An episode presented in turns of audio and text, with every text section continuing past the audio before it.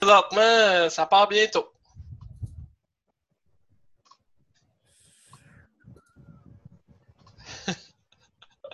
Je confirme qu'on est live présentement. Merci, Dave. Il n'y a aucun problème, ça me fait particulièrement plaisir.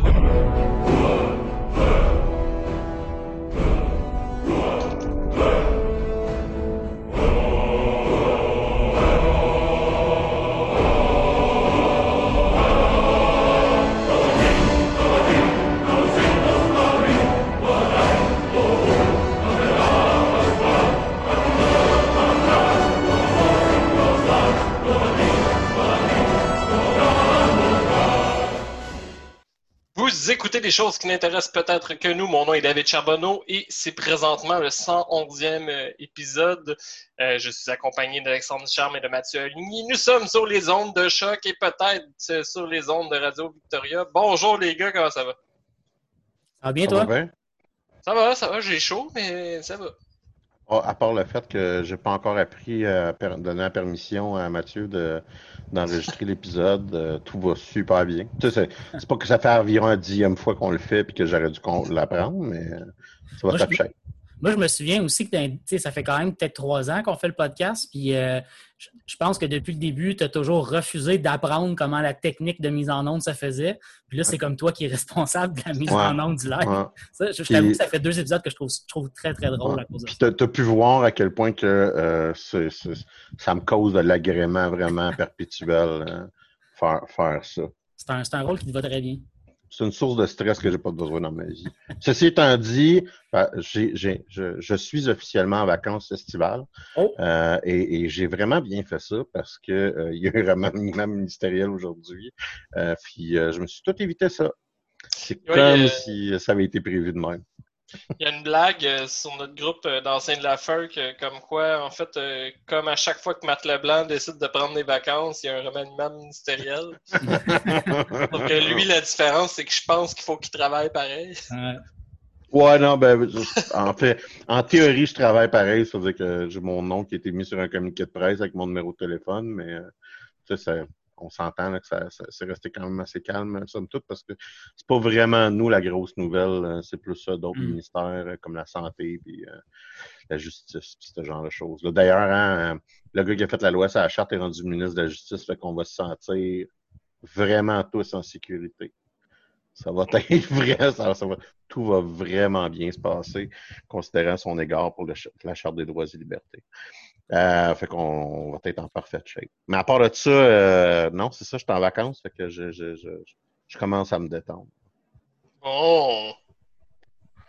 Mais t'as l'air plus heureux. notre début d'émission était comme fait dans la joie. ouais, ben c'est ça, et non juste la colère perpétuelle. Ce qui est, ce qui est, ce qui est mon. Le Facebook Live ouvrait pas, puis ça te faisait pas sacrer. c'est quand même. J'ai deux émotions. C'est comme le mécontentement puis être en crise, mais là, je, je, je, m'ouvre à des nouvelles émotions. Bon. Qu'est-ce que tu as prévu faire en tes vacances? Euh, bon, je, je vais jouer je vais probablement jouer une couple de jeux vidéo, euh, peut-être regarder une ou deux émissions, mais je, je veux dire, ben, non, mais c'est en blanc. Seulement ta vie ne change absolument pas. Ben oui, parce que je travaille pas, puis c'est le fun, cette bout-là, de pas travailler pour de vrai. Mais, euh, tu sais, je, je, trouvais ça tellement un petit peu ridicule de prendre des, des vacances de confinement que j'ai demandé à mes patrons si c'était possible de reporter, euh, genre à l'année prochaine, tu sais, parce que à quoi ça va me servir, ben franchement, tu sais. Euh, parce que c'est pas vrai que je vais aller au glissade d'eau. Ou à Radun. je sais pas si vous avez vu, euh, c'était euh, le journal de journal Québec puis le journal Montréal puis TVA Nouvelle qui faisait un topo, une affaire de légende quant à moi sur les gens qui massacrent la ville de Radun. c'est une gang de je les appelle des Kevin puis des Carole, des bonhommes qui débarquent là, qui s'en vont tout chier la ville de Radin pour aller faire le party d'un. Euh, c'est assez euh, spectaculaire. D'un chute, puis euh, il, se parque ses, terrains du monde, puis. il pèse dans le bois. Ouais, c'est ça. sauf que le, le, le un reportage à TV une nouvelle qui était fait de ça, puis c'est tellement juste weird la manière que l'entièreté du reportage a été faite. C'est comme il, demande à un trucker, il dit il dit là. un remorque. Ouais, à une remarqueuse, ouais, c'était raison. Là, vous allez. euh, vous allez. Puis en gros, il dit l'entièreté de l'histoire. Là, le remarqueur il fait Ben, c'est ça. c'est parce qu'il Non, mais oui, c'était pas le meilleur reportage que j'ai vu de ma vie. Il, a comme, il, il, il laisse pas le remarqueur. Il dit tout qu'est-ce que le remarqueur aurait pu y dire. Fait y a comme plus de sens d'avoir son entrevue. Le remarqueur qui fait Ben, c'est ça. Puis là, c'est comme OK, mais pourquoi tu interviewé quelqu'un si c'est pour lui donner réponse? tu sais? J'ai j'ai particulièrement aimé le bout tout ce que euh, t'entends la police dire dans les haut-parleurs du char euh, il n'y a pas de place de stationnement, there is no parking, euh, circulez s'il vous plaît. Puis le reporter qui dit donc il n'y a pas de place de, de stationnement, la police demande aux gens de circuler?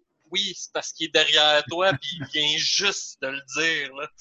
Pendant Ah, que tu parlais pas, il y avait aucune façon que j'entende pas le policier là, mais Fait que ouais. C'est vraiment mon genre d'histoire de faits divers favori où est-ce qu'il y a du monde qui sont des mardes puis que t'as un journaliste qui est pas capable de couvrir les mardes puis les deux se rencontrent ensemble dans un amalgame de mauvais. C'était vraiment... En tout cas, moi, Moi, ça m'a vraiment juste donné un argument pour l'ouverture des bars. là. Je veux dire, si ça c'est permis, je vois pas pourquoi je pourrais pas travailler. là.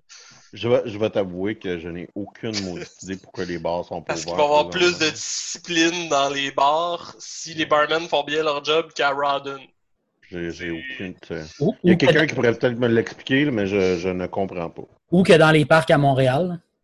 Ah oui, hier, je passais devant, en Ouais. promenant le chien, je passe devant un parc, là, puis c'est parce que ce qui s'est passé à là, ça me fait vraiment sacré parce que, tu sais, je considère que quand les animaux sont plus respectueux que les humains, c'est comme weird, là. Puis là, euh, il y avait du monde, quand je passais devant le parc, je vous jure, il y avait une pyramide de canettes de bière vides au milieu de leurs chaises. Ils avaient de l'air tout chaud-mort dans tr- début trentaine, genre, puis j'étais comme...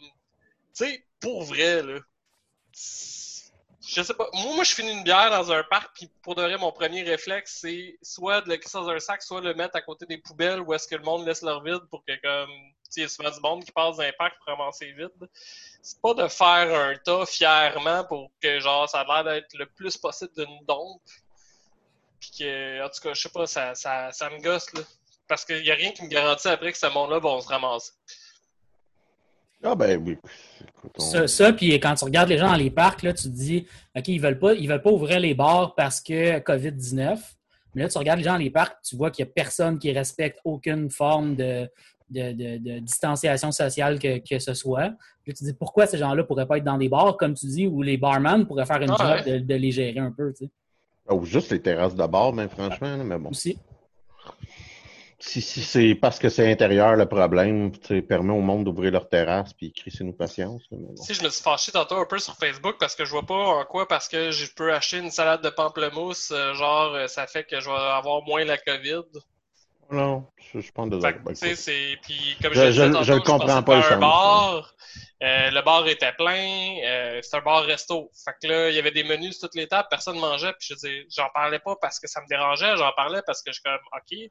Fait que t'as juste à dire au serveur, je vais manger plus tard, le serveur te gosse pas avec ça, puis il y a pas de problème, c'est correct, là, mais laisse-moi ouvrir rendu là. là. Anyway, c'est pas euh, C'est c'est le côté plus conservateur du gouvernement. Là. Tu sais, La CAQ, quand, que- quand ils ont dû à gérer les enjeux. Tu de- penses-tu de- vraiment que c'est une affaire de mœurs?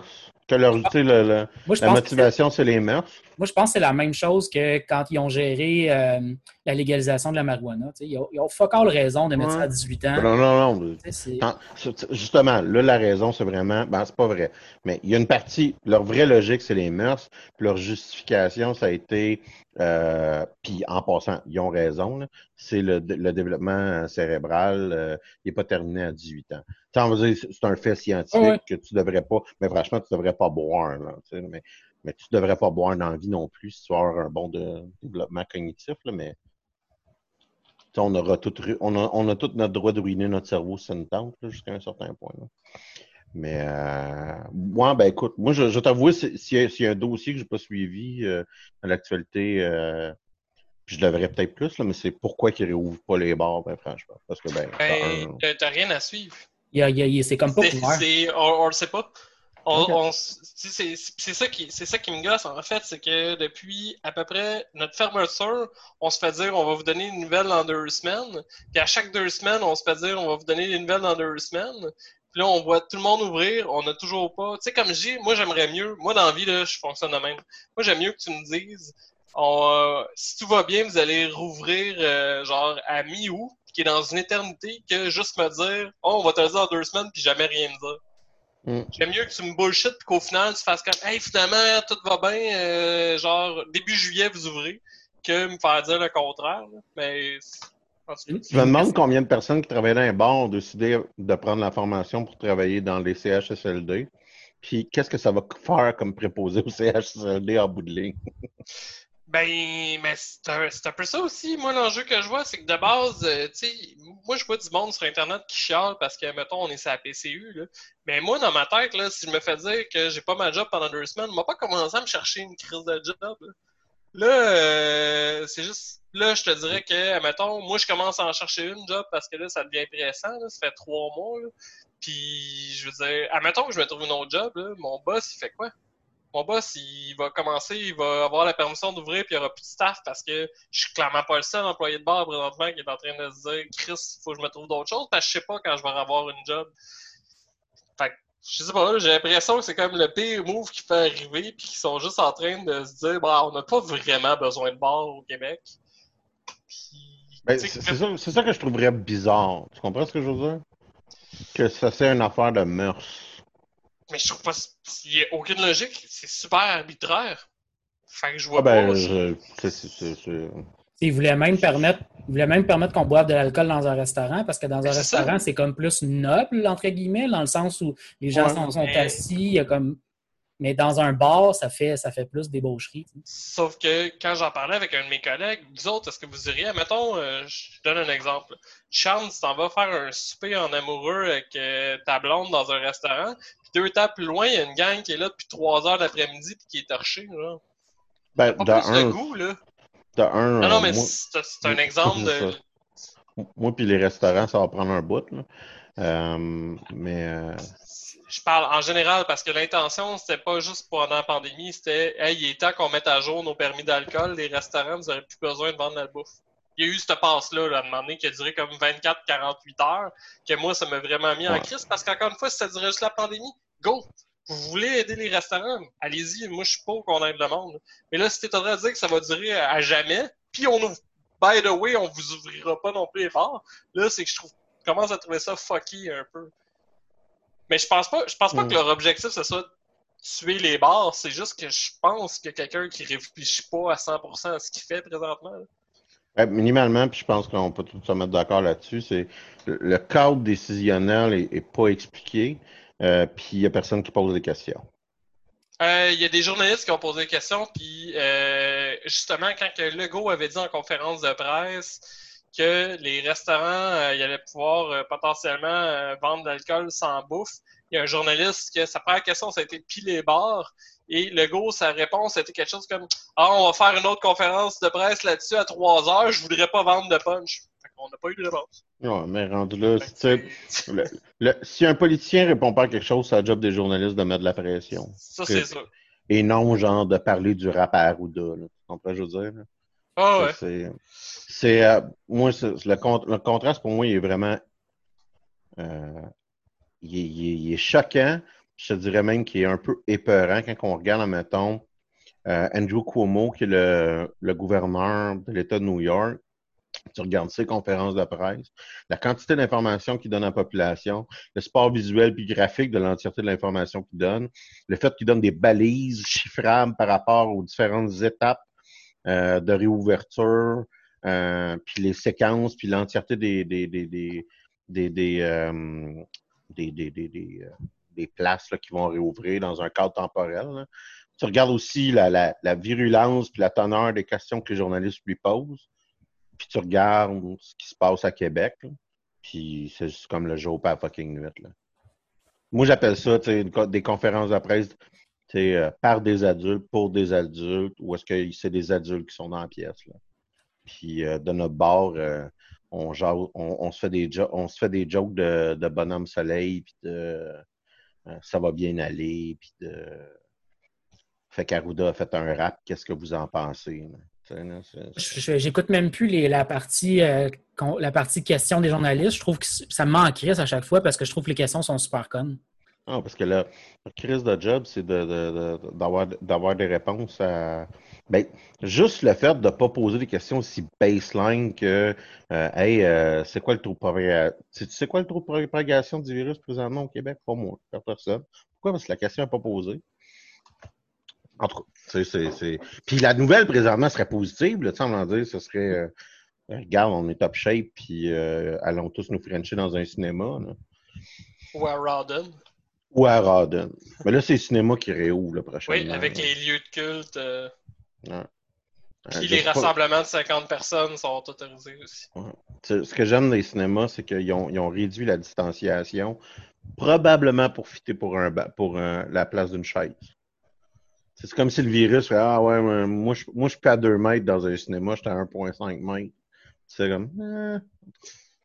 Ouais, mais là, c'est pas clair. C'est que des... Ça dépend à qui tu parles, mais il y en a qui disent que c'est 1,5 mètres.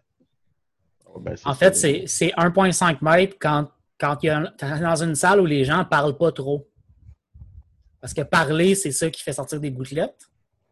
la, justification qu'ils ont trouvée, c'est ça. Faut-tu que je m'achète 3 bancs, 4 bancs, genre, si je vais à 2? C'est ça ma question. Qu'est-ce qui fait qu'il y a quelqu'un à côté de moi et il n'y a pas quelqu'un à côté de moi si je vais au cinéma? Alors, ils vont te poser la question aussi à tous les gens qui rentrent pour savoir, vous trois qui vous asseyez ensemble, vous connaissez, vous habitez ensemble? Oui, non, c'est ça. Euh, pour, pour, pour, un peu suivre notre lancée de confinement, je ne sais pas si vous avez vu euh, le magnifique rassemblement de Donald Trump en fin de semaine.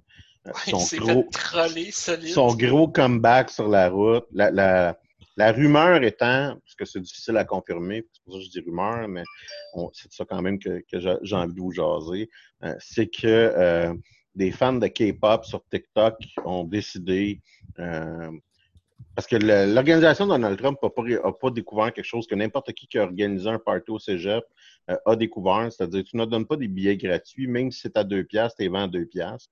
Pourquoi? Parce que si c'est gratuit, le monde ne se pointe pas. Puis s'ils ont payé deux piastres, puis ils ont l'impression que tu vas leur donner leurs deux piastres en bière, mettons, à l'intérieur, ben ils vont se pointer. Mais dans, notre cas présent, euh, Donald euh, se vantait d'avoir euh, un million de personnes qui avaient signé pour pouvoir assister. Or, des, des sous-groupes sur TikTok puis sur Twitter ont, ils avaient même, euh, ils avaient même installé euh, un écran géant à l'extérieur pour les gens qui n'allaient pas pouvoir rentrer. Puis ils ont été obligés de le désinstaller devant les caméras des journalistes. Hum, hum, hum. Non, non, c'est. Puis c'est drôle parce qu'ils ont présentement, l'organisation de Trump dit non, non, on ne s'est pas fait avoir par des fans de, K-pop.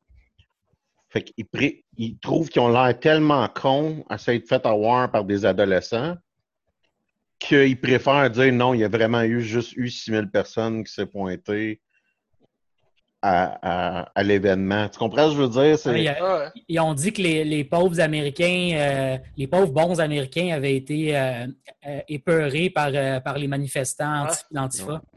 Ouais. pour vrai, ah. là, qui décrochent à un moment donné sur Antifa. Non, ben, non, non, ils vont. Ben, c'est son épouvantail, là, fait qu'il va le, le, C'est pas, pas rien que ça, c'est que il, il, le monde l'Antifa leur donne aussi, là. Mais c'est aussi qu'Antifa, c'est comme pas vraiment une organisation, fait qu'ils peuvent pas se défendre. Fait que c'est un, un, un épouvantail parfait. On a fait assez de mouvements étudiants pour connaître euh, le bon vieux gars gauche euh, à 5 piastres. C'est-à-dire que tu prends une manif de 125 000 personnes, puis là, tu vas en avoir 10 qui décident de crisser le feu ou snapper euh, une roche, puis ben c'est sexant scandale. Où est-ce que les Kodak vont pointer? Ils vont pointer vers euh, le bout qui est visuellement attrayant. Tu sais, c'est comme euh, présentement le débat et plus sur l'égalité raciale, c'est comment qu'on accessorise une manif. On va-tu ben faire tomber un monument ou pas, celle-ci? Puis tu sais, c'est. Tu sais, en même temps, j'ai vu une vidéo de, de, je pense que c'était une des manifestations contre le racisme qu'il y avait à Montréal où ce que tu vois un policier en train de faire des piles de roches. Oui, non, ben. tu sais, je sais. Moi, ben, rendu là, tu provoques, ben, assume. Tu, tu, tu, le confinement, sûrement, qui fait que moi, je pèterais tout, là, mais là, je suis rendu là dans Non, non, ben écoute, je suis pas, je suis pas en désaccord avec toi, là, en ce sens que euh, je suis pas un plus grand fan de euh, d'autres d'anti-émeute euh, ever. là, Je pense pas qu'il y ait un fan de l'anti-émeute. En fait, est-ce que l'anti-émeute a un fan? Je pense que même la femme des gens qui sont dans l'anti-émeute les aime pas vraiment. Ah, c'est assez- ouais, ben, il n'y a, il y a pas, il y a pas grand policier que c'est son moment le plus agréable de sa journée, même quand il fait partie de l'anti-émeute. Quand il- Moi, moi, honnêtement, si j'étais américain, c'est pas tant l'anti-émeute qui me ferait peur que les milices. là. Ouais, c'est ça. Il y, a des secteurs- il y a des endroits où c'est particulièrement trash. Dans les grandes villes, ça va bien parce que c'est la police qui contrôle un peu la shot. Mais dans les petits villages, j'ai lu des articles américains qui sont un peu, un peu trash sur des gens qui sont devenus fous dans des villages. Il y avait des, des, des shérifs locaux qui avaient reçu Ouais. des, des, des informations comme quoi que des manifestants d'Antifa venaient dans leur ville, tu sais, leur ville de genre 1000 habitants, là, qui venaient Hmm. pour manifester euh, dans leur coin. Fait que tu avais des gars dans des pick-up avec des, des, des euh, AR-15 qui se promenaient pour, euh, pour euh, protéger leur ville. Là, évidemment, dans ces situations-là, il y a genre des Afro-Américains qui faisaient du camping en famille qui se sont fait pogner là-dedans. C'est ça. Puis ça, ça, ça, ça va juste être, ça va juste virer pire. Euh, Il y a un graphique qui, qui est sur CNN présentement, euh, puis on voit qu'est-ce qui s'est passé avec le graphique de la pandémie euh, aux États-Unis versus en Europe. Puis je vais vous vendre un punch, ça se passe pas très bien présentement pour les États-Unis, puis surtout pour les États du Sud. Puis tu sais, il y a un- t'as une occasion, tu avais une occasion unique, puis il y a eu une crise unique, puis tu avais un besoin de manifester par rapport à des, euh, des tensions raciales qui, ont, lieu aux- qui ont eu lieu puis qui ont lieu encore aux États-Unis.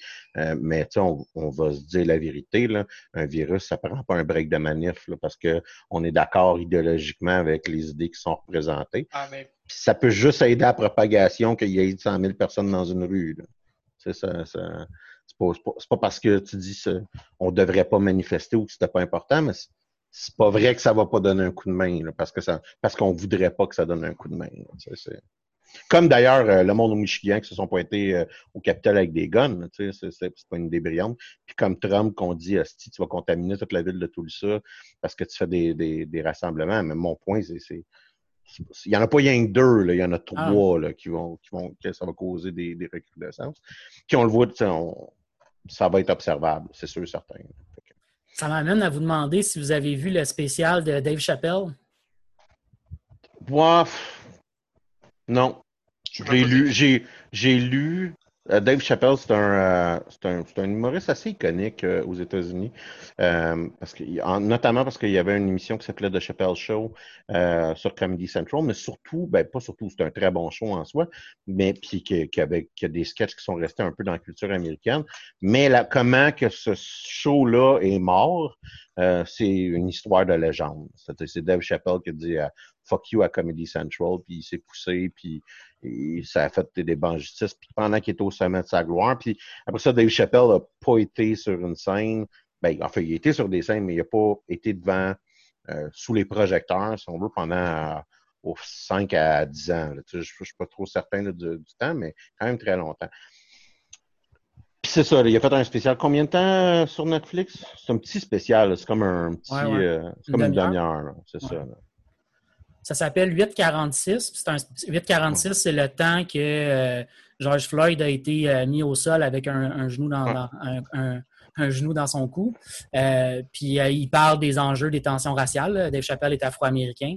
Puis c'est pas. Moi, moi j'ai vu, j'ai vu ça la journée même où ça sortait. Ah, Dave Chappelle a sorti un, un, un- un- Ouais. un spécial. J'ai fait, ah, je vais aller voir ça.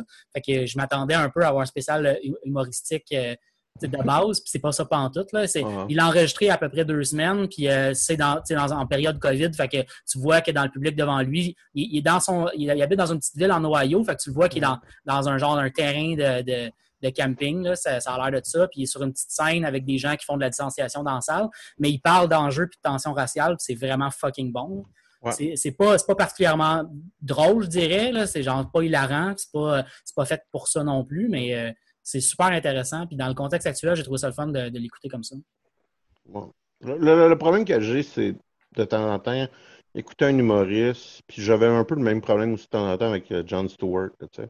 Mais mon point, c'est écouter un humoriste pour se faire une idée politique. Ah non, non, c'est pas pour ça faut... comme- Non, non, non.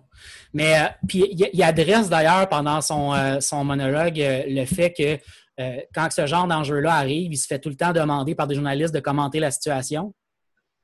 Puis il, parle, du fait qu'il est un humoriste, puis il a encore rien à dire dans ce genre de situation politique-là, puis que c'est les gens dans la rue qui devraient parler de pourquoi ils sont dans la rue, c'est pas lui. Ouais, euh, mais ça, c'est. Tu vois, tu viens de trouver un peu le mon. Pourquoi j'ai décidé de pas l'écouter.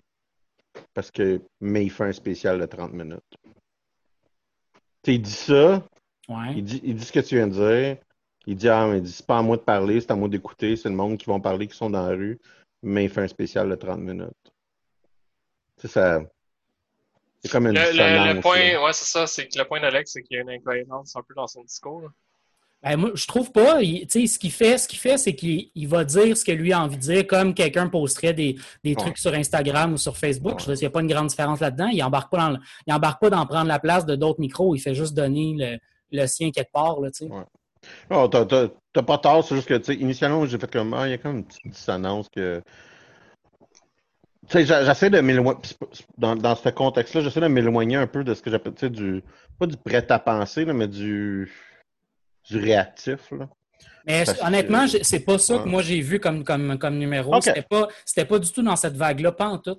Honnêtement. Ben, écoute, euh, je, suis d'accord avec, avec, ton premier point que c'est pas. Écoute pas ça pour t'éduquer sur la situation. Va lire d'autres choses, va regarder d'autres personnes en parler. Tu sais, au Québec, Fabrice Ville parle de des situations de racisme, puis il fait fucking bien va lire ce qui est écrit dans, euh, dans, la presse puis euh, sur Facebook, puis tu vas t'éduquer pas mal plus qu'en regardant ça. Mais je trouvais que c'est un complément intéressant de la part de quelqu'un que je trouve très bon comme humoriste. Ouais, non, ben, ben écoute, euh, c'est toi qui l'as vu, c'est pas moi. Là. Fait que je vais tout être resté à 100%. c'était l'impression de base que j'avais, mais mm. tu me tu me réaiguillonnes, puis c'est quoi, je vais peut-être, je, devrais peut-être checker ça on s'en jase la semaine prochaine. Euh, écoute, euh, ça fait un bout de qu'on jase, mais je ne sais pas si vous aviez quelque chose que vous aviez envie de, parler plus spécifiquement sur un format de tour de table ou d'expérience euh, plus précis. Je, Dave, tu hoches la tête, je vais commencer par toi. Ouais, ben, en fait, je sais pas, je vous ai envoyé le lien. Je sais pas si ça vous intéressait si vous l'avez regardé, mais il y a eu un gameplay de 1 heure et demie, 2 heures à peu près du nouveau Baldur's Gate. Que certains comme moi, ça fait à peu près 20 ans qu'on attend. Euh, je sais pas si vous avez regardé un peu. Non, Mais en gros, c'est euh, les concepteurs en fait de Divinity Original Sin qui refont Baldur's Gate avec les règles de la cinquième édition. Et ça a l'air non seulement crissement beau, mais ça a l'air euh, vraiment intéressant parce que euh, si vous avez jamais joué à Divinity Original Sin, c'est quand même un jeu qui laisse énormément de, disponibilité. C'est un jeu qui donne le goût de rejouer dans le sens où ce que euh, par exemple, moi, quand, quand je jouais, ben, ça me donnait des options de si tu as choisi dans ton background que tu priais tel dieu, ben, tu aurais un dialogue de plus, un choix de dialogue de plus, mais ça te le met pas. Ça te met juste Ah, si vous aviez fait telle affaire, ben on vous aurait donné une option de plus, mais tu vois pas c'est quoi. Puis moi, c'est le genre de choses qui me gossent, puis je suis comme hum, m'a recommencé ma game, puis va voir cette situation-là. Et comme de fait, c'est que des, souvent, c'est des options qui fait que tu passes à travers un, un combat ou quoi que ce soit. Puis c'est juste qu'avec le background que tu aurais eu, genre, je pense que c'est euh, le, meilleur exemple que j'ai, là. Euh, on lance pas dans Divinity Original Sin, ça c'est très drôle que je mélange deux jeux. Anyway, ça arrive quand même euh, dans, Divinity Original Sin. Euh, c'était un RPG isométrique euh, super intéressant qui fonctionnait super bien, qui se prenait pas trop au sérieux. Ils ont quand même l'air d'avoir mis un peu l'humour de côté pour Baldur's Gate 3. ça a plus ou moins rapport avec les deux premiers, les deux premiers jeux en fait. Ça a encore une fois rapport avec la ville. Euh, pour euh, Alex, qui va peut-être un peu plus comprendre, euh, ça a un gros lien en fait avec la campagne que je suis en train de vous faire jouer à Donjon, soit Baldur's Gate Descent into Avernus, c'est comme la prémisse de Baldur's Gate 3. donc, J'imagine, parce que j'ai pas regardé trop trop le vidéo non plus, parce que je voulais pas me spoiler l'histoire, mais j'imagine que ça va avoir énormément rapport avec les démons, avec les avec l'enfer, puis de faire euh, des, des, contrats avec euh, le diable, etc. Donc, il va y avoir une, je pense, une présence assez forte de la religion. Ça, Ça a l'air d'être euh, assez intéressant. La vidéo est encore disponible d'ailleurs sur YouTube. Je l'ai vu dernièrement. Comme je vous dis, je voulais pas trop le regarder pour pas me spoiler. Mais j'ai vu des bouts de gameplay où il n'y avait pas de story. Les mécaniques ont l'air quand même assez intéressantes. On est comme dans un genre de mélange euh, de isométrique à la Baldur's Gate et euh, de third person. Je pense que tu peux zoomer assez pour être derrière ton personnage et avoir un genre d'ambiance Dragon Age, si on veut, dans dans les contrôles. Euh, sinon, je ne sais pas si vous avez vu. Est-ce qu'il y, a une date de sortie de ça? Euh, si je ne me trompe pas, le Early Access, c'est au mois d'août. À mi ou euh, début septembre, il me semble. Mais je ne sais pas si c'est un Early Access qui va être long ou si c'est juste qu'ils font un genre de bêta public. Ouais, ouais, ouais mois, ça va, le, vrai jeu va sortir. J'ai pas la date pour le vrai jeu. Mais la date de Early Access est sortie, là, c'est juste que je l'ai pas par cœur, mais je sais que c'est, possible de la trouver. Euh, sinon, euh, ben, pour rester dans le même sujet de Donjon Dragon, parce que je suis en train de me découvrir vraiment euh, beaucoup de fun à être DM avec des campagnes écrites. Il y a la nouvelle campagne en fait de Donjon Dragon qui est, annoncée, qui va sortir en septembre, que c'est dans l'univers de Icewind Dale qui avait d'ailleurs donné un jeu euh, du même nom euh, à l'époque à l'ordinateur, que c'est euh, c'est encore dans l'univers des royaumes oubliés, puis c'est dans le nord, c'est un royaume de glace, de neige. Tu me permets une petite pause. oui. En fait, Icewind Dale, c'est un, monde qui a été créé par un, écrivain qui s'appelle Henry Salvatore. Puis ah, c'est lui qui l'avait pas justement. C'est le gars qui a donné vraiment la, déjà que euh, euh, Forgotten Realms rapidement était le, le, le, le monde principal le monde de, de Donjons et Dragons. Principal de Donjons et Dragons. C'est vraiment lui qui, a, qui a comme sacré ça dans le ciment avec un personnage qui s'appelle Driss Doerden, qui est un ranger, un, un Dark Elf Ranger. Euh, et donc, si vous avez déjà vu quelqu'un qui avait 15 ans jouer un Dark Elf Ranger des années 2000, c'est de sa faute c'est de sa crise de faute. Euh, et c'est vraiment lui qui a, qui a, tout créé un peu cette, cette partie du monde-là d'Icewind Dale, puis un peu la côte ouest, je dirais, là, euh, de, euh, de, de, de, de, de, de, ce bout, de Forgotten Realms, en gros. Si je me trompe pas d'ailleurs, c'est dans le livre L'épine dorsale du monde qui fait référence, en fait, qui se passe dans cette région-là. Spine of the World, ouais. ouais. Excuse. Ah non, il n'y a pas de problème, mais je m'en allais. en, fait, en anglais. Non, mais je m'en allais un peu où ce que tu t'en allais aussi. Euh, sinon, en fait, ça, j'ai pas eu plus d'informations que ça, mais j'ai mm. vu la, l'annonce, puis je trouvais ça très drôle, puis je voulais vous en partager. Il y a une possibilité que Keaton, euh, Michael Keaton reprenne son rôle de Batman dans un film de Flash. puis moi, moi, je trouve ça extraordinaire. En fait, ben, ce que je trouve extraordinaire... Il y a une manière de bien le faire, mais continue, continue. Excuse-moi. Ce que je trouve extraordinaire, en fait, c'est que ça genre ouvre la possibilité d'un multivers de DC où est-ce que tous les films de Batman auraient, ça serait vraiment passé dans leur univers, ben, comme dans des univers différents.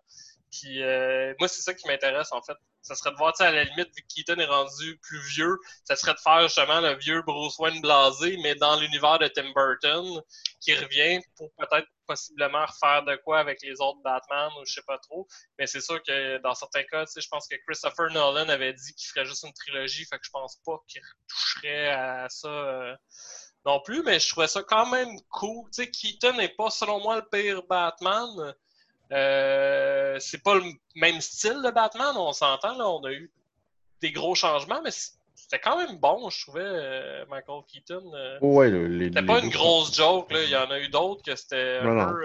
La, la, seule grosse joke, ben là, pour moi... C'est Clooney avec ses bat nipples. Ouais, c'est aussi que Michael Keaton s'est fait 5 pieds 6 pouces. Ah ça, je, me, je pense, je sais pas. C'est une des raisons pourquoi que j'ai la très impopulaire position de le meilleur Batman, c'est euh, Ben Affleck. Ben non, moi je continue à dire que je trouvais que Ben Affleck, moi j'y croyais dans le rôle de, de Bruce Wayne avec sa shape et tout. Non, je, à part le fait que tue tout le monde dans Batman vs Superman, j'avais pas tant C'est assez important la phrase que j'ai utilisée, c'est le meilleur Batman, ce n'est pas le meilleur Bruce Wayne. Je pense que le meilleur Bruce Wayne, c'est euh, Christopher, Christopher no ben, Christopher Nolan, l'acteur, son nom m'échappe. Je pense Bell. Que, euh, oui, oui, Christian Bell. Je pense que c'est Christian Bell qui est le meilleur Bruce Wayne. Tu sais. Je pense que mon, mon Batman préféré pour, sa physicalité, puis euh, le fait justement que tu crois qu'il est capable de défoncer 12 gars, euh, c'est Ben Affleck. Ça, c'est moi. Comme je dis, c'est très impopulaire comme position. Non, mais tu sais, on avait déjà eu la discussion, je pense, au bar, euh, puis tu as raison, en tant que tel, Bruce Wayne, il est pas supposé être un petit maigrichon euh, tout petit, là, c'est supposé être un gars beef shapé, là, je veux dire, le gars, le gars passe toutes ses 100% de ses nuits à casser des gueules, là, tu sais. Il devrait être imposant physiquement. Puis, tu sais, visuellement, Batman, c'est supposé de, d'être c'est les vieux super-héros, c'est comme des culturistes versus des ninjas agiles, qui, qui pèsent comme 180 livres. C'est supposé d'être un, d'être un, un, un linebacker d'une équipe de football. ou le, physique de The Rock. Là. Ouais, c'est ça, genre. il est supposé être une brute. Mais, euh, mais, euh, c'est intéressant parce que euh, Flash, c'est le linchpin de DC pour faire des reboots.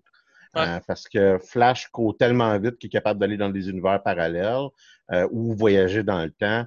Euh, puis à quelques reprises, on, DC ont réutilisé Flash pour restructurer, si vous voulez, leur univers.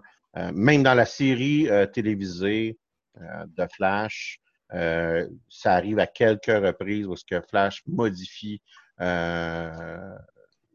son, son univers ou fait fusionner euh, à travers des événements, différents univers, à travers des événements qui s'appellent notamment. Puis je pense c'est ça le sujet qu'ils vont vouloir faire avec euh, Ezra Miller, qui est le gars qui a joué dans The Flash, euh, mais dans les dans, dans, dans, dans dans les films du DC Universe. C'est ça. Je pense qu'ils vont faire un événement qui s'appelle Flashpoint, qui est en gros, qui vont, ils vont, ils vont restructurer leur univers d'une manière quelconque. Mais pour de vrai, présentement, DC, le DC Universe, avec le fait qu'il va y avoir le Snyder Cut qui va sortir, donc la version de Justice League telle que vue par Zack Snyder à l'origine, on s'entend, c'est pas vrai, mais c'est ça, c'est le même qu'ils le vendent. Euh... J'ai même pas vu encore Justice League. J'ai tellement trouvé ça plate, Batman vs Superman, que j'ai jamais écouté Justice League. Justice League est moins pire. Ah, pas vrai? Ben, ouais. C'est comme, pas, comme différent pire. Ouais, c'est ouais, ouais, je suis d'accord avec ça. Parce que, tu sais, on s'entend dans Batman vs Superman, les bouts que j'ai aimés, c'est les bouts justement de Batman, mais qui avait pas Superman. Puis, euh, ben, on les botte avec Wonder Woman, puis le reste du temps. Euh, non, Batman vs Superman a des séquences qui sont très bonnes. Euh, c'est très, très mal tapé ensemble. Puis euh, il y a deux moments. non, non, c'est ça. Puis il y a deux moments où est-ce que tu décroches en entier du film. Ouais. Fait que tu ben, le, le, classique Martha, là, où est-ce que tu peux pas suivre. Tu t'es pris là, tu vas juste trouver ça con. Puis t'es. J'ai un vague souvenir d'être parti à rire au moment où Superman ressuscite parce que je trouvais ça cheap comment c'était fait. Puis, à mon souvenir, c'est 12 minutes après le début du ben, film. ça m'a fait décrocher à ce moment-là. J'étais plus capable. C'est pas rien que ça. C'est intéressant quand quelqu'un, un scénariste, va s'écrire. Fait que, mettons, les frères Rousseau adorent faire ça. Ils s'écrivent dans un coin. Ils écrivent une histoire, puis à la fin, ils sont pris, puis ils peuvent pas se déprendre. exemple, on a tué 50% de la population. On a splitté les Avengers. Euh, j'ai détruit Shield. c'est trois films des frères Rousseau là, avec Marvel, parce qu'ils s'écrivent dans un coin, ils n'ont aucune manière de s'en sortir, puis qu'est-ce qui va se passer, on n'en a aucune idée. Vous comprenez un peu ce que je veux dire? dans Men of Steel, ils ont fait, c'est ce qu'ils font. Ils font, regarde, on tue Superman, puis ils sont, sont tellement pas capables de s'en sortir, ils veulent pas s'en sortir. Ils, ils, sortent comme plein de jello poche, puis là, ils ressuscitent avec un, comme un objet magique qui est la, la, la Mother Box, puis là, tu as le vaisseau, puis là, tu sais, puis ils tapent du stock ensemble. Mais on s'en calisse, tu sais, qu'est-ce que tu fais? pourquoi? T'avais juste pas à le Si tu voulais tant que ça que c'est là, t'avais juste pas à le tuer il y a un film. Tu sais? T'aurais pu me sacrer patience, là, on aurait, on aurait, personne n'aurait eu un problème. Tout le monde s'en serait collé ici. Ça, c'est dans, mais ça, c'est pas dans, euh, pas dans Batman vs Superman, ça, c'est euh, la résurrection Superman, c'est dans Justice League. Ben non, j'ai jamais vu Justice League. J'ai vu Batman vs C'est dans Justice League parce que tu as littéralement une scène avec Batman, avec euh, Wonder Woman, avec Aquaman, puis avec euh, Flash, puis avec Cyborg. Moi, c'est une... moi mon souvenir, ben peut-être que Superman n'est pas mort, mais mon souvenir, c'est que ça se passe sur la ferme des Kent. Parce que c'est Doom... Doomsday qui tue. Euh... Ouais, c'est ben, ça. Ben, c'est... Moi, j'ai pas vu ça. Fait qu'on parle pas de la même affaire pendant tout. Ben, tu as vu Justice League. Non. Oui. Non? Ben oui, parce que la scène que tu viens de décrire, ça, ça ferme des Kent. C'est dans Justice League. C'est dans Justice League. Je comprends, mais j'ai pas vu Justice League. Parce que Superman meurt dans Batman C'est contre pas- Superman, puis il ressuscite dans, le, truc- dans, dans, dans T'as Justice League. écouté trop de vidéos sur YouTube, là, mais t'as vu Justice League. Parce que tu me parles de Justice League depuis tantôt. Je suis sûr que non. Ben, Mais je vais, je vais faire mes recherches puis je vais vous revenir avec qu'est-ce que j'ai écouté. Mais je suis persuadé d'avoir jamais vu parce que je- j'ai pas vu Doomsday. Je sais- même pas à quoi il ressemble Doomsday. Ça, c'est dans Batman vs Superman. Ouais. C'est pas lui le méchant dans Justice League? Ben c'est qui d'abord? C'est Darkseid, genre? Je sais pas Ouais, trop. ouais. Ben c'est Darkseid. Ben, c'est pas, c'est pas Darkseid, là, mais. c'est Celui qui a là. une petite moustache molle, c'est dans Wonder Woman, hein, ça? Ah, c'est dans Wonder Woman, ça. euh, Ouais. Ouais. la petite moustache molle. Écoutez, je suis sûr que c'est euh, Batman vs Superman que j'ai. En fait, je sais pourquoi je sais que c'est. C'est que j'étais assis à côté de Barbu. Que Barbu Ah, mais- et moi, on a ri pendant 20 minutes avec le Martha. T'étais là, Mathieu! Est-ce que Tu le sais que j'ai vu Batman vs Superman? Mais je dis Ben, pas le contraire. on- Moi, je dis pas, que t'as pas que pas vu Batman contre Superman. Je dis que t'as vu Justice League. Ouais. Je dis que les scènes que tu me dis depuis tantôt, c'est des scènes de Justice League. Ouais. Comme la résurrection, comme la résurrection de Superman. Ouais. Parce que j'ai juste Qui vu est effectivement un un film peu avec cheap. euh, Ben Affleck. Oui. Puis, tu- comme tu faisais. Ce qui, est, ce qui est fantastique, c'est que tu faisais des super bons points en parlant pas du bon film. Chris, je vous dis que j'ai pas vu ça. C'est c'est pas bien grave. Euh, mais c'est ça, en tout cas. Fait que tout- pour, pour, pour, pour un peu euh, finir ça, c'est ça va être intéressant ce qu'ils vont faire avec le personnage de Flash pour essayer de restructurer leur univers. Moi, je retiens pas ma respiration sur tout ce qui a rapport avec DC Comics, même si j'aimerais ça vraiment beaucoup fort que ça soit super bon.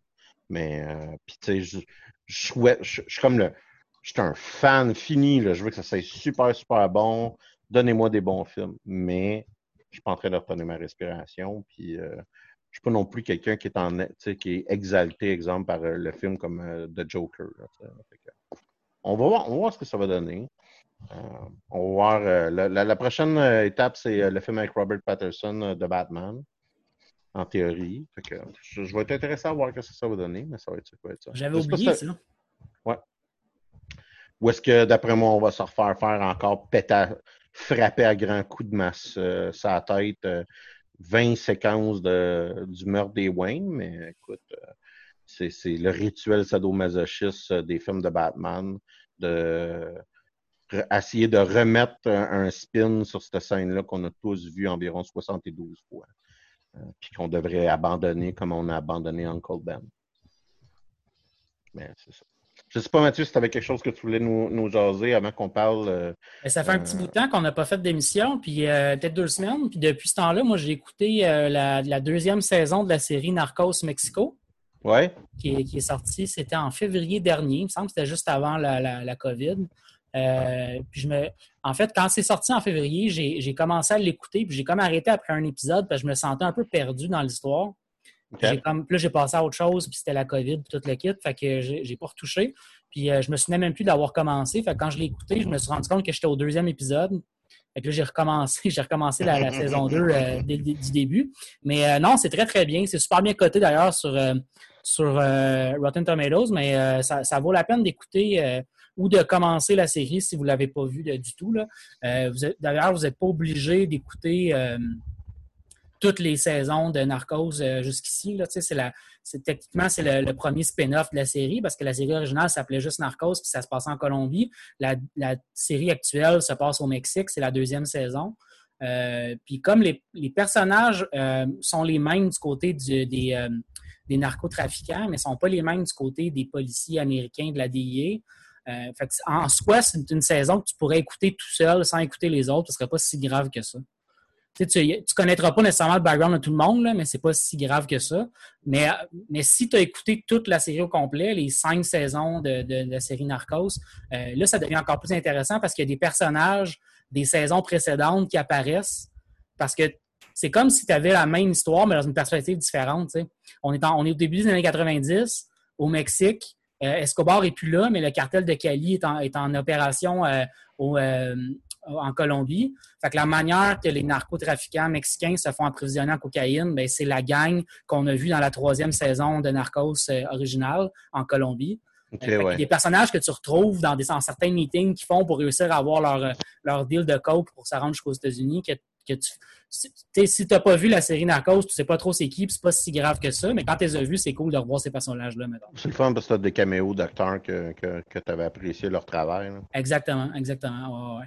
Mm. Puis là, tu sais, ils il plantent déjà les, euh, les graines d'avoir euh, d'autres saisons qui s'en viennent, notamment avec le personnage de El Chapeau qui est, qui est dans la série. Là. Il, est là, il est là depuis le début, mais euh, en ce moment, il est comme juste un, un, un- un capitaine de base, là, mettons, là, de, de- du- des, des cartels avec lesquels il travaille. Mais tu le vois Mhm. monter tranquillement dans les échelons. là.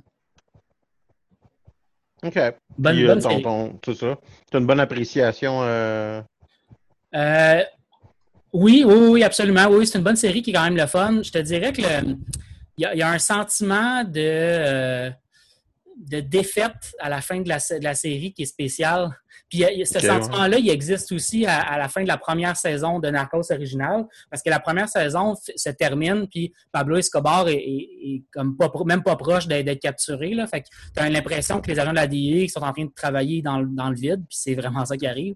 Puis euh, Là, c'est pas exactement ça. là. Il y a comme une victoire un peu à la fin, mais c'est c'est pas comme pas vraiment de victoire Ouais, non plus. Fait que à, à la fin de l'histoire, tu sais qu'il y a encore de la cocaïne qui se fait livrer. Tu sais. Ben, c'est- ça qui est intéressant avec cette série-là, je trouve, le fait que c'est semi-documentaire, puis tu sais très bien que tout ce qui arrive à chaque fois qu'ils réussissent à pogner des narcotrafiquants puis à détruire un réseau, c'est que l'année d'après, la- la- l'importation de cocaïne aux États-Unis fait juste augmenter. là. Ça diminue jamais, jamais, jamais le trafic de cocaïne, ça fait juste augmenter tout le temps. C'est dans le West Wing qu'il y avait une bonne phrase par rapport à la guerre contre la drogue aux États-Unis, où est-ce qu'il dit on la finance des deux bords. on finance le monde pour la détruire, ben en même temps on finance les narcotrafiquants parce que c'est nous autres les principaux consommateurs. Ça, c'est quand, c'est quand tu n'as pas des enjeux aussi entre la DIA qui essaie de pogner les narcotrafiquants puis la CIA qui essaie de financer ces guerres en Amérique du Sud. Ouais, c'est ça, ça. Ouais. Ça, on le voit d'ailleurs dans la série, puis c'est quand même le fun aussi. Ouais, fait que c'est ça. fait que je, je- je- je voulais vous dire que j'avais écouté ça, puis c'était bien, bien le fun. Ah, Moi, je voulais- juste, Oui. je voulais juste rajouter que je viens de regarder, euh, ben, on s'entend très rapidement, là, euh, le trailer de Justice League. J'ai clairement jamais vu ce film-là. Fait que je sais pas pourquoi je sais que Superman meurt, puis pourquoi la scène est poche. Peut-être que c'est à force de vous entendre parler que je me suis créé un faux souvenir, mais j'ai jamais vu Justice League.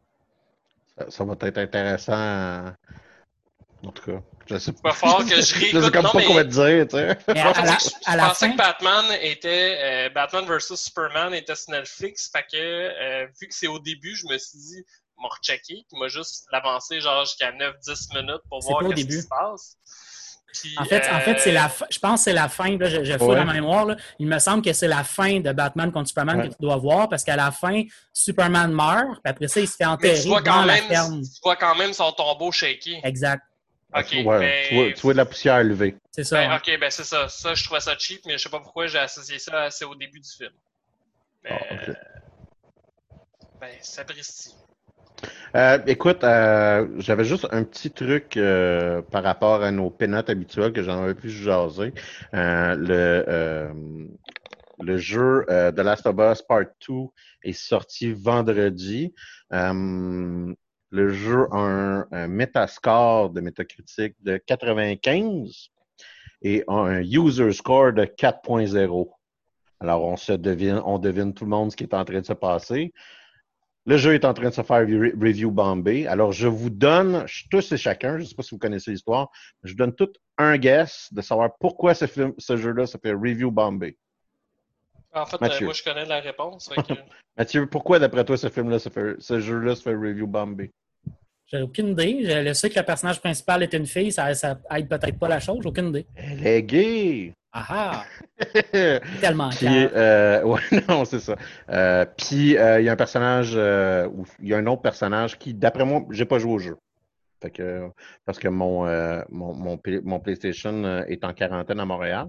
Euh, et euh, il y a un autre personnage aussi qui est un personnage trans, trans qui est jouable. Euh, puis euh, il y a un twist, là, qu'il y a des gens qui sont pas d'accord. Mais au point, écoutez, le- le- les, re- les reviews sont négatifs au point que euh, toute personne qui joue au jeu dans la sphère publique, des let's play ou quoi que ce soit, euh, se fait euh, snapper de la merde euh, par une gang de petits, de petits gars de 15 ans fâchés, fâchés. Et il y a même des cas où est-ce que, par exemple, je pense à une, une ancienne de IGN qui maintenant travaille pour Funhouse, dont j'ai parlé quand même à plusieurs plusieurs fois à, l'émission, euh, qui s'appelle Alana, Pierce, euh, qui s'est fait dire tu devrais aller te faire violer euh, pour avoir des opinions positives sur ce jeu-là. Il, y a des raisons pour. Ceci étant dit que plusieurs reviewers donnent pour ne pas jouer à ce jeu-là, apparemment que la violence est excessivement graphique, euh, puis même euh, qu'elle est particulièrement troublante, euh, ce qui pour moi est un gage de qualité. Mm-hmm. mais apparemment que c'est un jeu qui n'est pas facile à jouer et qui est émotivement drainant. mais rendu là, tu te dis ça devrait être quelque chose d'intéressant, puis même artistiquement stimulant, là, entre guillemets, pour ce jeu-là. mais ben, si c'est, je peux comprendre quelqu'un qui est en crise pas peut-être pas en crise, mais quelqu'un, mettons, qui achète le jeu, qui ne sait pas, puis qui va jouer, puis qui au final, il est comme OK, fuck, c'est vraiment trop lourd. Euh, dans ces cas-là, je veux dire, si c'est mal, si c'est mal publicisé que c'est lourd, moi je vous l'avais dit, moi pendant un bout, en fait, euh, mais moi, ça, ça m'arrête plus ou moins, là, mais je veux dire, quand je jouais à Tomb Raiders, le nouveau Tomb Raiders de Square Enix, quand Clara meurt, je veux dire, mon cœur arrêtait de battre, puis je filais mal. Non, non, mais en, fait, je trouve que c'est entièrement justifié. Si un jeu est trop violent pour toi, je joue pas au jeu, puis c'est super correct. Là. C'est juste que des fois, tu sais pas que le jeu est trop violent, fait que t'ajoutes le jeu, là, tu te mets à jouer, puis t'es comme, dans quoi je me sens embarqué. Ça, j'ai zéro problème. Quelqu'un qui me dirait, hey, non, je suis pas capable de jouer à ça, c'est trop violent, j'ai zéro problème avec ça. Quelqu'un qui me dirait, j'ai un problème à jouer parce que le personnage est gay, je te dirais, tu peux aller faire. Non, non, mais en fait, la raison pourquoi je parlais de ça, c'était même pas parce que à cause des, petits gars, c'est juste parce que toi, tu disais que toi, c'était une bonne raison de jouer un jeu. Moi, c'est juste, je suis comme un peu l'autre bord, là. Des fois, je trouve ça un peu trop. Non, mais, puis, je vais être plus précis. J'aime un jeu qui est capable de me faire sentir de quoi. Je trouve ça intéressant. Tu sais, là, que, où est-ce que tu fais, tu sais, puis que ça soit positif ou négatif jusqu'à un certain point. Pour moi, j'ai l'impression que tu viens comme de, d'amener quoi au médium. Au, je, pense que c'est la raison pour laquelle tu consommes de l'art en général. Non, mais tu lis un livre ou tu écoutes un film pour vivre de quoi, c'est pas juste pour être comme c'était des beaux effets spéciaux. Hein? Je trouve ça même intéressant dans le débat sur le fait que les jeux vidéo sont trop violents, d'avoir un jeu qui joue tellement bien sur la violence qu'en tant que joueur, il te fait réfléchir sur la violence dans le jeu. Je trouve que ça vient apporter quoi d'intéressant dans, dans, le, le, débat, entre guillemets, sur le fait que les jeux sont trop violents. Parce que là, on, a, une, on a une œuvre d'art qui apporte, qui, qui, qui, se fait quasiment, à la limite, c'est quasiment une autocritique des, des, développeurs de, de, de, placer la violence comme ça, comme, comme élément central du jeu. C'est moi le, le, le, premier jeu, puis c'est pas un, c'est un jeu qui, gameplay-wise, est comme difficile. Mais moi, le premier jeu qui m'a fait vivre ce genre de, de sentiment-là, c'est Heavy Rain. Je sais pas si vous avez déjà joué. Non, mais moi, ça m'a. Je connais le punch, là, puis ça m'avait super gros. En fait, c'est pour ça que je connais le punch, c'est que c'est un exclusif PlayStation, je pense que c'est encore le cas. Euh, non, c'est plus le cas. Je pense que tu peux. Euh, il y a des versions qui existent, mettons, sur la Epic Game Store, me semble.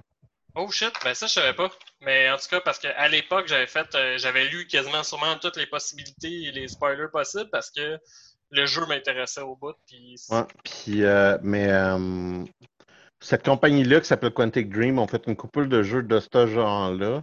Euh, je pense qu'ils ont fait aussi, je me semble que c'est eux autres qui ont fait Detroit Become Human, où est-ce que, tu sais, on, c'est un film interactif jusqu'à un certain point, puis la, la composante jeu, euh, moins euh, engagé, là, je dirais. Là, tu sais, là. J'ai pas joué à Detroit Become Human, mais je me suis dit que narrativement, c'était assez équivalent, c'est-à-dire que c'était émotivement drainant, un peu comme Je veux juste dire une chose, je trouve ça excellent que tu dises non, non, Heavy Rain existe sur PC, il est disponible sur Steam depuis le 18 juin cette année. Fait que ça fait littéralement 4 jours qu'il est disponible. Mais c'est, c'est peut-être pour ça que j'y pense. Là. Ouais, ouais t'as dû voir euh, le jeu ouais, passer. Puis, euh, puis euh, ouais, c'est, euh, euh, c'est le premier jeu, moi, qui m'a fait ressentir ça. Est-ce que euh, le questionnement, un jeu vidéo, c'est-tu de l'art? Est-ce que pour moi, la réponse, ça devenait comme crissement plus clair. Euh, Heavy Rain, c'est. Parce qu'il y, a une scène, entre autres, qui est particulièrement troublante, est-ce que tu as un choix à faire, que tu, tu, tu freaks un peu en dedans parce que tu es en train de le faire. Là, que, puis c'est un bon jeu que, où est-ce que quand tu fais des erreurs, il y a des conséquences assez dramatiques même.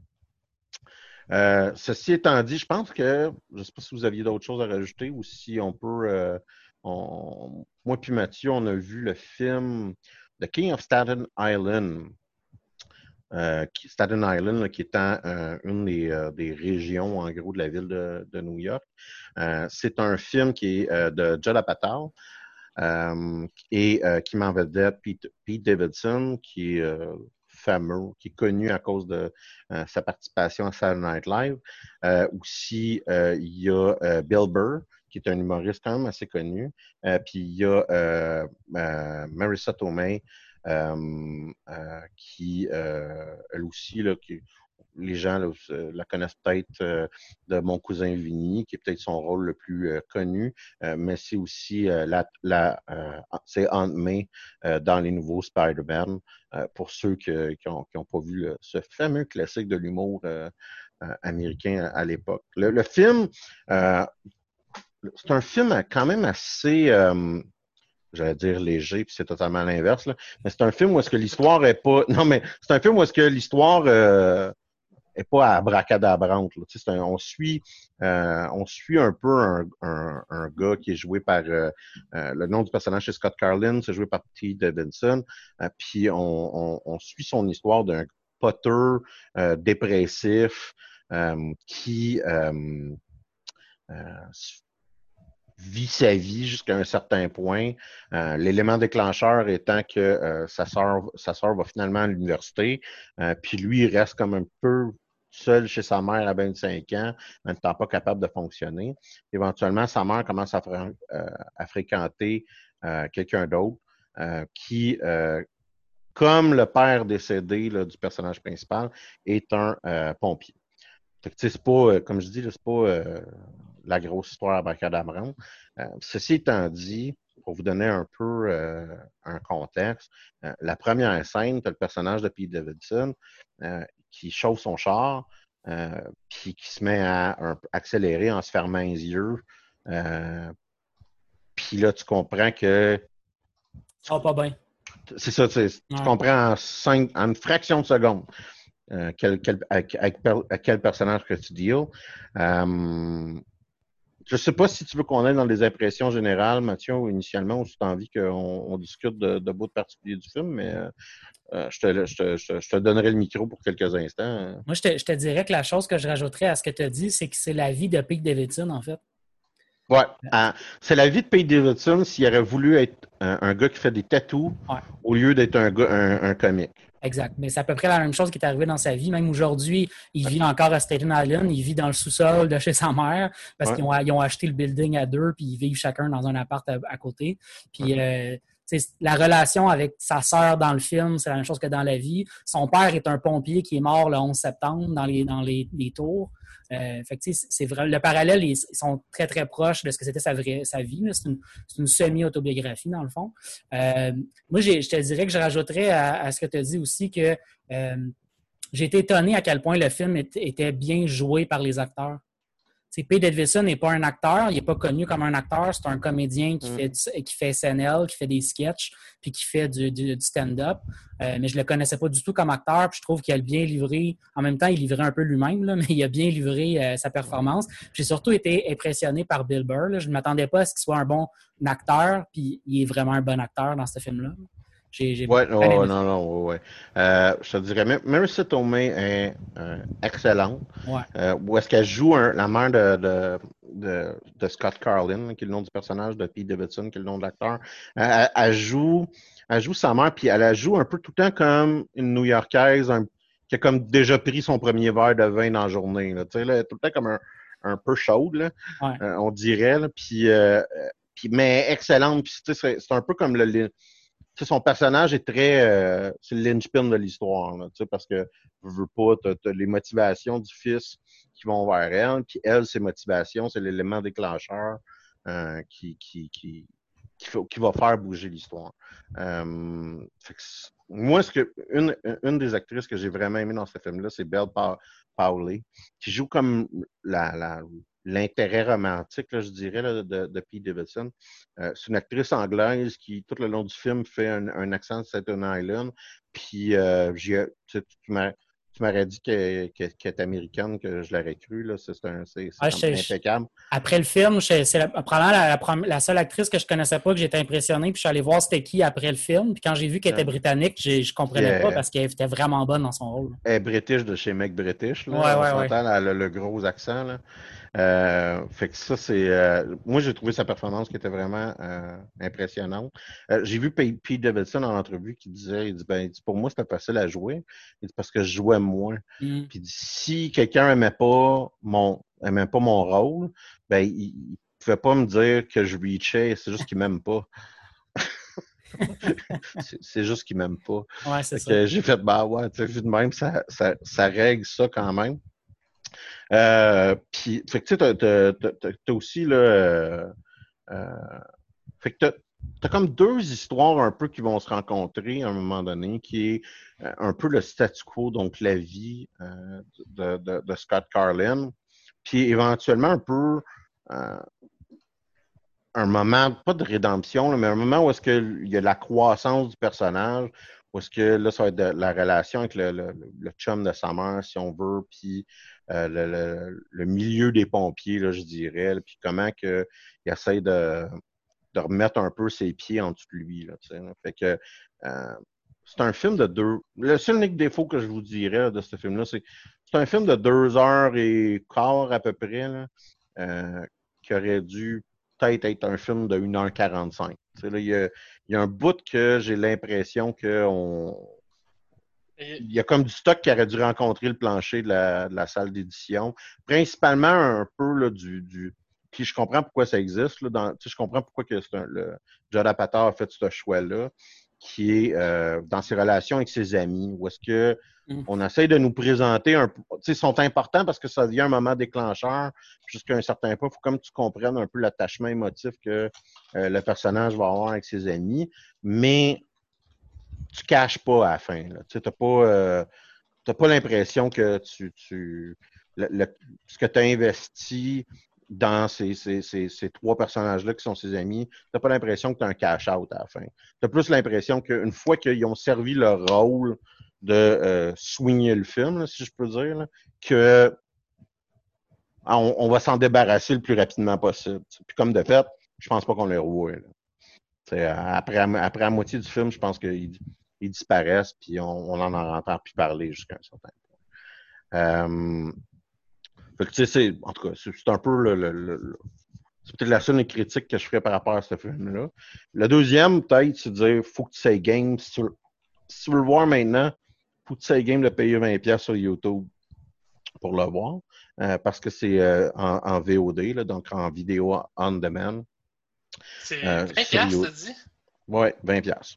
C'est le prix d'un. Tu peux juste l'acheter. Tu peux pas le louer. Non, non, non, non, non. Tu le loues pour 20$. Euh, donc, c'est le prix d'un billet de cinéma. Ben. Ben, c'est 15$, là, un, billet de, un billet de cinéma. Ouais, moi, j'ai des rabais étudiants et tout, fait que ça m'en revient plus à 10$. Là, mais... Ok, ben, moi, je suis un adulte.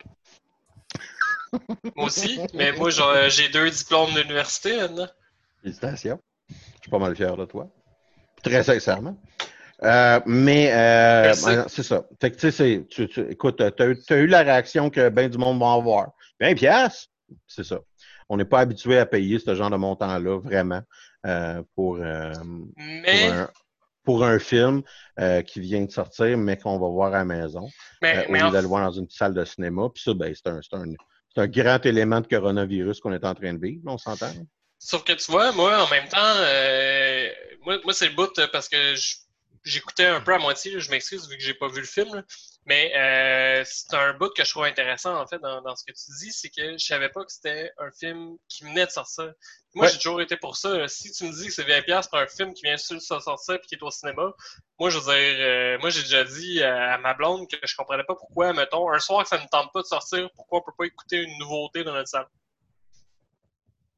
puis je veux dire, moi, ça me dérangerait pas. J'aime ça aller au cinéma, puis je m'empêcherais pas d'aller au cinéma si j'ai l'option d'écouter chez nous. C'est juste qu'il y a plus de chances que j'écoute des nouveautés si je peux les écouter de chez nous que s'il faut que je me déplace parce que j'habite pas à côté d'un cinéma. Ouais, non, mais puis surtout, c'est que c'est un film, tu sais, c'est un. pas un film que tu as l'impression que tu es en train de manquer grand-chose parce que tu l'as pas vu sur un grand écran. Non, c'est ça. Non, non, mais c'est ça, parce qu'on s'entend, je veux dire, je suis pas mal sûr que c'est pas un gros film d'action plein de- de- de- d'effets spéciaux pis tout, là, mais c'est ça, oui, oui. Je pense, je pense qu'il y en a un, un effet spéciaux. Pour de vrai, là, parce qu'à un moment donné, il y a un gars qui punch une abeille, puis j'ai fait, moi j'ai un, j'ai un feeling que ça, c'est un effet spéciaux. Puis il y a une cascade aussi que tu fais, ah, ça, je pense que c'est une cascade. Ah, Mais, c'est vrai, puis il y a, une autre scène au complet, ouais. Il y a, Une scène de feu. Ouais, ouais, il y a- une scène de feu. Mais est-ce que ça aurait valu la peine de le voir sur un grand Non, écran? non, fuck all, ça change rien du tout. Non, ça change rien, c'est ça. c'est ça Non, je sais, je, je dis la merde. Euh, mais, euh, tu sais, puis euh, jusqu'à un, un autre contexte, la- le film, fait que le film se veut un, c'est pas une comédie dramatique, là, je pense que ce serait la manière de, de, de le qualifier, là. mais tu sais, tu, vas avoir des moments où est-ce que tu vas rire, mais tu vas pas avoir de moments où est-ce que tu vas comme te ruiner en train de perdre ton souffle parce que tu es en train de rire.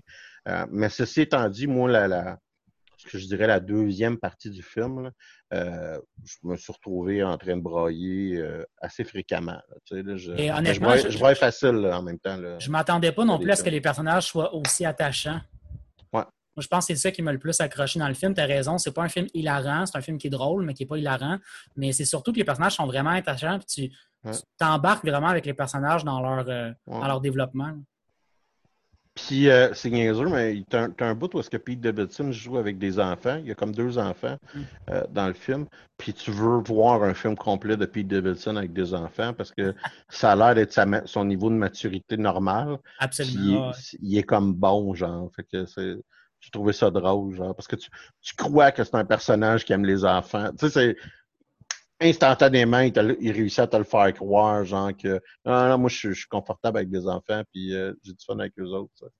Fait que euh, non. Mais euh, moi, je, je- écoute, je, je, le recommanderais, mais euh, comme je dis, il y a comme une coche qui est pas pour tout le monde, qui est le prix que t'es game à mettre pour voir un film disponible 48 heures euh, chez vous en ce moment. Ça, j'ai l'impression que ça va bien. Ça, ça, a marché. Par Ouais. exemple, euh, Ça, va quoi, peut-être- c'est- ça va favoriser le piratage. ah, ça, c'est ça, c'est certain. Euh, mais tu sais, euh, c'est quoi le nom du film? D'ailleurs, Universal sont en guerre avec euh, les, les- les salles de cinéma à cause de ça, euh, parce qu'ils ont sorti, c'est Troll International, en tout cas, c'est un film pour enfants qui ont sorti en plein milieu, un film animé pour enfants qui ont sorti en plein milieu de la pandémie.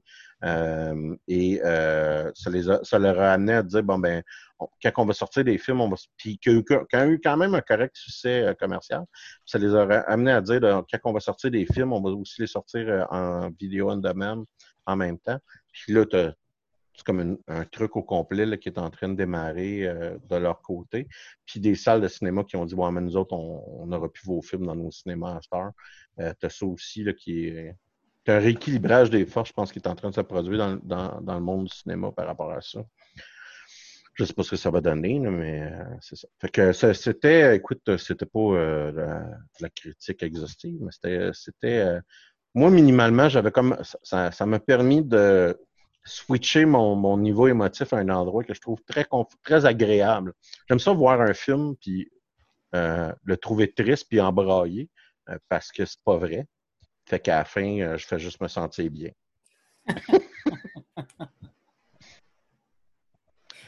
Je sais pas si ça fait le tour pour vous autres, les gars. Dave est clairement, t'es t'es clairement pas fini, toi. Ben non, mais euh, oui. Non, non, c'est juste que euh, un horaire un peu spécial là, quand je vous avais dit Hey, il faudrait faire ça aujourd'hui, euh, ben finalement mes plans ont changé. Fait que euh, c'est ça. Mais euh, d'ailleurs, parlant de plans qui changent, je veux juste le rajouter. Euh, J'en ai pas parlé tantôt dans mon tour de table, mais je vous en ai parlé tantôt un peu par message, mais ça m'intéresse toujours euh, de- d'organiser des quiz geeks, en fait, par l'entremise de notre émission. Je pense que ça pourrait être intéressant là, sur Twitch. Fait que si vous voulez euh, participer, euh, messieurs, dames qui nous écoutent, euh, vous serez les bienvenus. là. surtout que, en fait, la raison pourquoi mon horaire a changé, c'est que euh, ma blonde n'est pas là, j'ai plein de tâches à faire. Puis dans une heure, il y a le dernier quiz euh, d'une ligue de quiz qui joue justement sur Twitch. Euh, puis que je, veux je, veux participer. Fait que je me dis qu'en plus, ça tombe bien si la si la ligue s'arrête, c'est un bon moment pour comme faire un quiz d'été à caractère geek euh, sur des films, des jeux, euh, etc. C'est ça. Puis euh, d'ailleurs, sur notre page Facebook, tu as diffusé aussi euh, T'as-tu mis ça sur notre page Facebook? Je ne me souviens pas. Mais tu as commencé à faire des parties de Donjons et Dragons euh, sur oui. Twitch? Euh, non, je ne l'ai pas mis sur notre euh, page Facebook. je pourrais le faire. J'ai pas mis la deuxième game encore sur YouTube, mais je ris beaucoup, beaucoup, beaucoup de mes joueurs. Ils savent que je les aime quand même. Et là, on a une grosse discussion en privé sur la difficulté des games. Mais en gros, la campagne que je suis en train de faire, euh, ils commencent euh, enfermés, sans objet, dans une prison d'elfes noirs. Ils savent pas qu'est-ce qu'ils font là. Et euh, leur plan jusqu'à maintenant, ça a été que quand il y a eu un garde d'elfes noirs qui a ouvert la porte, ils ont tous sauté dessus. Et je pense que ça a pris deux rounds que comme les guerriers étaient tout à terre. Et euh, par la suite, je leur ai donné une façon de se sauver parce que j'avais l'impression que le moral de mes joueurs était à terre. Fait que je me suis dit, je vais comme les aider parce que je veux pas mon but, c'est pas non plus que les joueurs trouvent ça plate et qu'ils fassent comme OK, c'est impossible. Ben là, dès qu'ils ont eu l'occasion, euh, ils se sont remis à taper tout le monde. fait qu'ils se sont refait crisser une volée mm. où j'ai tué beaucoup de NPC pour les sauver. En fait, il y a d'ailleurs un joueur qui m'a envoyé un message privé en disant Tu sais, je suis pas épais puis je comprends pourquoi tous les NPC sont en train de mourir puis pas nous autres.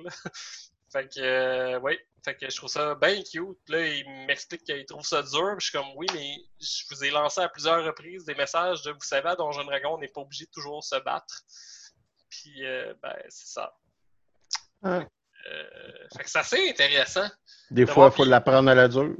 Puis en fait, ce qui est intéressant aussi, je pense, dans mes games, c'est que tu as certains joueurs qui, euh, pour nommer, mettons, Johan Brel, euh, que tu vois puis tu l'entends qu'il y a un plan. C'est juste qu'il comme prend pas sa place.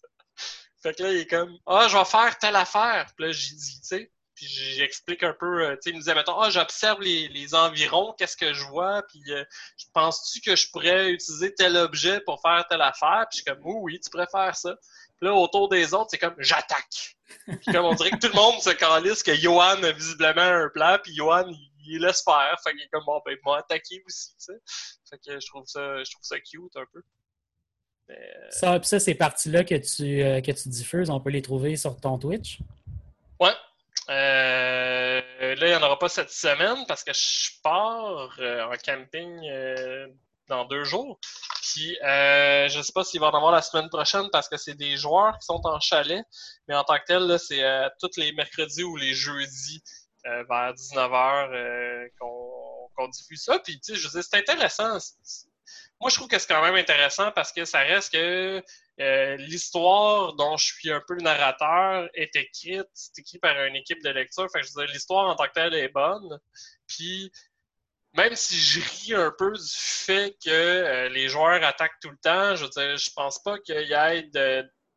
Je pense pas que ce soit 100% compte, je veux dire, il y a un réflexe, en fait, de gamer, que c'est, ah, ben, il y a une situation devant moi, moi, attaquer, Puis, ah, ben, c'est un euh, réflexe de jeu vidéo, là. Ben non, mais c'est ça. Puis, euh, justement, je trouvais ça drôle parce que dans ma game, j'ai, entre autres, un joueur qui n'a jamais joué à autre chose que Adventure League. Fait que lui, comme, il comprend pas, pas tant que ça la notion qu'il peut avoir. Comment je pourrais dire ça? Si tu as une possibilité de combat, lui, dans sa tête, c'est que tu es obligé de faire le combat. Parce que dans Adventure League, qui est plus comme un jeu vidéo, tu es obligé de faire le combat. Pas dans Donjon. Fait que là, il a l'air d'avoir beaucoup de difficultés avec le fait de pas attaquer quand je donne une opportunité d'attaquer. Puis, ouais. Mais non, mais, c'est le fun. C'est quand même cool aussi de voir. C'est tout du monde qui se connaissait pas tant. J'avais fait jouer euh, deux ou trois games euh, avant. Euh, puis ils se sont comme rencontrés. Finalement, tout le monde s'apprécie, même si personne ne se connaissait dans la gang, puis tout le monde a du fun. C'est des gens qui pensent très différemment. Fait que c'est assez intéressant à regarder, de, voir un peu justement les solutions pour avancer dans l'histoire. Messieurs, ce, ce fort, encore une fois, c'est fort agréable. Puis on, essaie de refaire ça la semaine prochaine. Yes. Bonne semaine. Bonne semaine.